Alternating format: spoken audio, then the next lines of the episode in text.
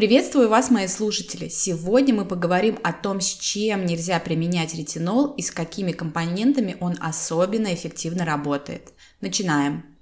Итак, что же такое ретинол? Ретиноиды их также называют. У ретиноидов есть э, разные формы. Об этом я немного касалась в предыдущем видео о ретиноле. Ретинол – это производная витамина А. Это прекрасный компонент, который в первую очередь используется для anti-age ухода. Также он очень эффективно работает в отношении акне, улучшая тон, текстуру и рельеф кожи. Это очень активный компонент, э, довольно сложный, но это все обсуждали в предыдущем видео. Итак, первое, с чем нельзя сочетать ретинол, это витамин С. Ретинол и витамин С нейтрализуют друг друга. Это значит, когда вы наносите и ретинол, и витамин С вместе, вы не получите эффект ни от того, ни от другого компонента. Но Помимо этого, такое сочетание может привести к дерматиту, раздражению крапивницы. И его в идеале не стоит даже разносить на утро и вечер. То есть, например, утро витамин С, вечером ретинол, так как ретинол на коже и внутри кожи работает дольше, чем целый день, дольше, чем 12 часов. Поэтому в идеале, когда вы делаете терапию ретинолом, не стоит включать в уход в принципе витамин С. Ну и потом, ретинол, он работает на тон кожи, он улучшает цвет лица, он также действует как антиоксидантная защита для кожи. Поэтому в целом при использовании ретинола можно и не использовать витамин С. В этом нет огромного смысла. Итак, следующее. Ретинол и бензоилпероксид. Бензоилпероксид, он на слух не очень популярный компонент, но однако его часто используют в производстве средств от акне. Оно помогает контролировать выработку кожного себума, уменьшает количество воспалений.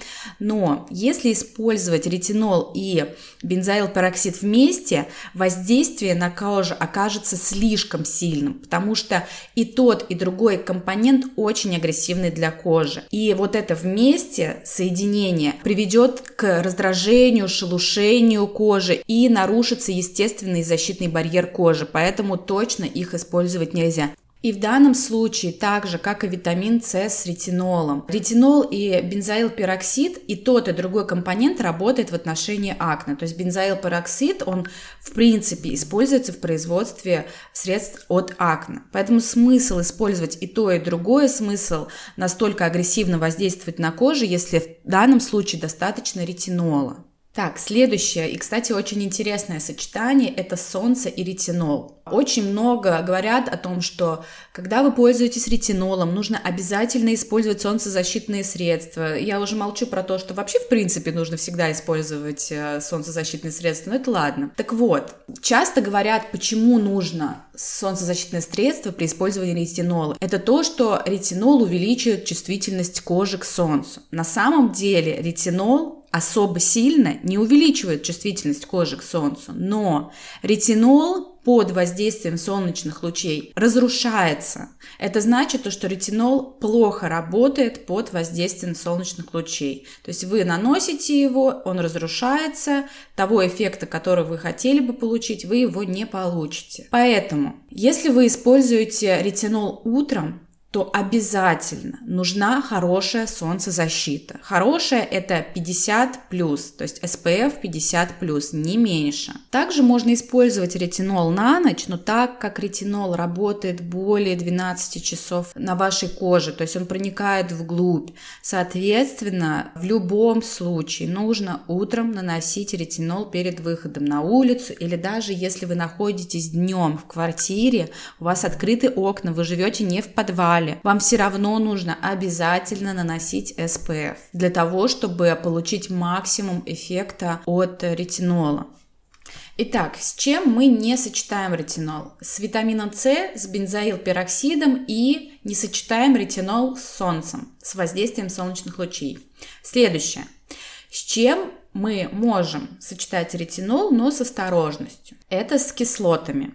Ретинол и кислоты в основном используют для хорошего отшелушивания кожи. То есть, э, если на коже есть гиперкератоз, то есть много шелушений, неровный рельеф э, на коже, в данном случае можно к ретинолу добавить кислоты. Но в идеале ретинол и кислоты разделить. Во-первых, они друг друга нейтрализуют, поэтому лучше разнести два применения в разное время суток. То есть, например, утром ретинол, вечером кислоты. Или, конечно, можно пропустить день ретинола, но это нежелательно, потому что ретинол, если уж применять, то применять ежедневно, или два раза в день, или один раз в день курсом. Поэтому, ну, можно разделить, например, на утро и вечер кислоты.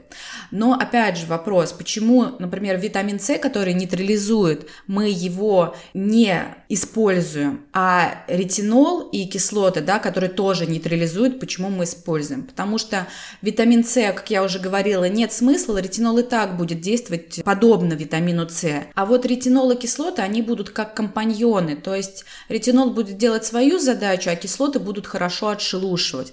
Поэтому в целом их можно использовать вместе, но опять же разнести на утро и вечер. И еще, когда вы начинаете использовать и ретинол, и кислоты, в идеале подождать адаптации к ретинолу, например, в течение двух месяцев, и только потом начинать кислоты.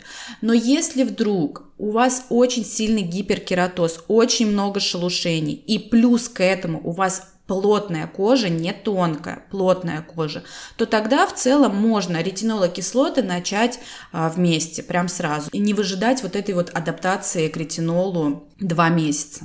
Итак, ретинолокислоты мы можем применять вместе, но с осторожностью. Следующее, с чем ретинол необходимо сочетать, то есть что наоборот будет очень полезным, что будет хорошим компаньоном для ретинола. Первое, это пребиотики и пробиотики. Ретинол действует на ваш микробиом кожи, он раздражает кожу.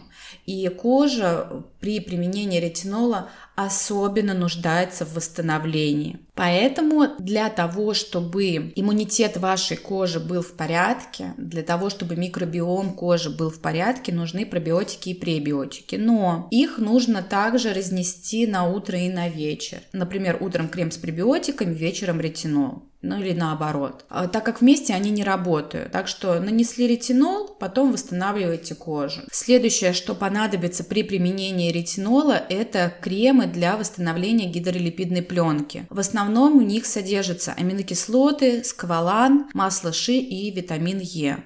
Для чего нам нужна гидролипидная пленка? Она будет вас защищать. То есть, когда она у вас в порядке, не нарушена, она защищает вашу кожу от вредных воздействий, она предотвращает обезвоживание кожи, сухость кожи.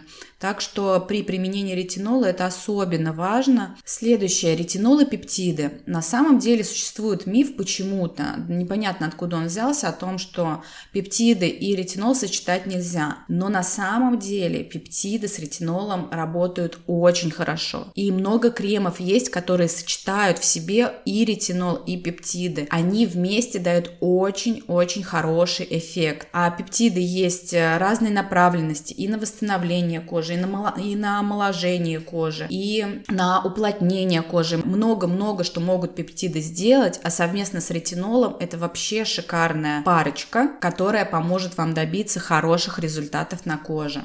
Итак, чтобы не запутаться, подводим итоги. Не используем ретинол с витамином С, бензоил пероксидом и не используем ретинол с воздействием солнечных лучей. С осторожностью используем ретинол с кислотами. И желательно в компанию к ретинолу использовать пробиотики-пребиотики, кремы для восстановления гидролипидной пленки, это кремы с аминокислотами, скваланом, маслом ши и витамином Е, и хорошо сочетается ретинол с пептидами. На этом мы завершаем. И вы всегда красивы, помните об этом. До встречи!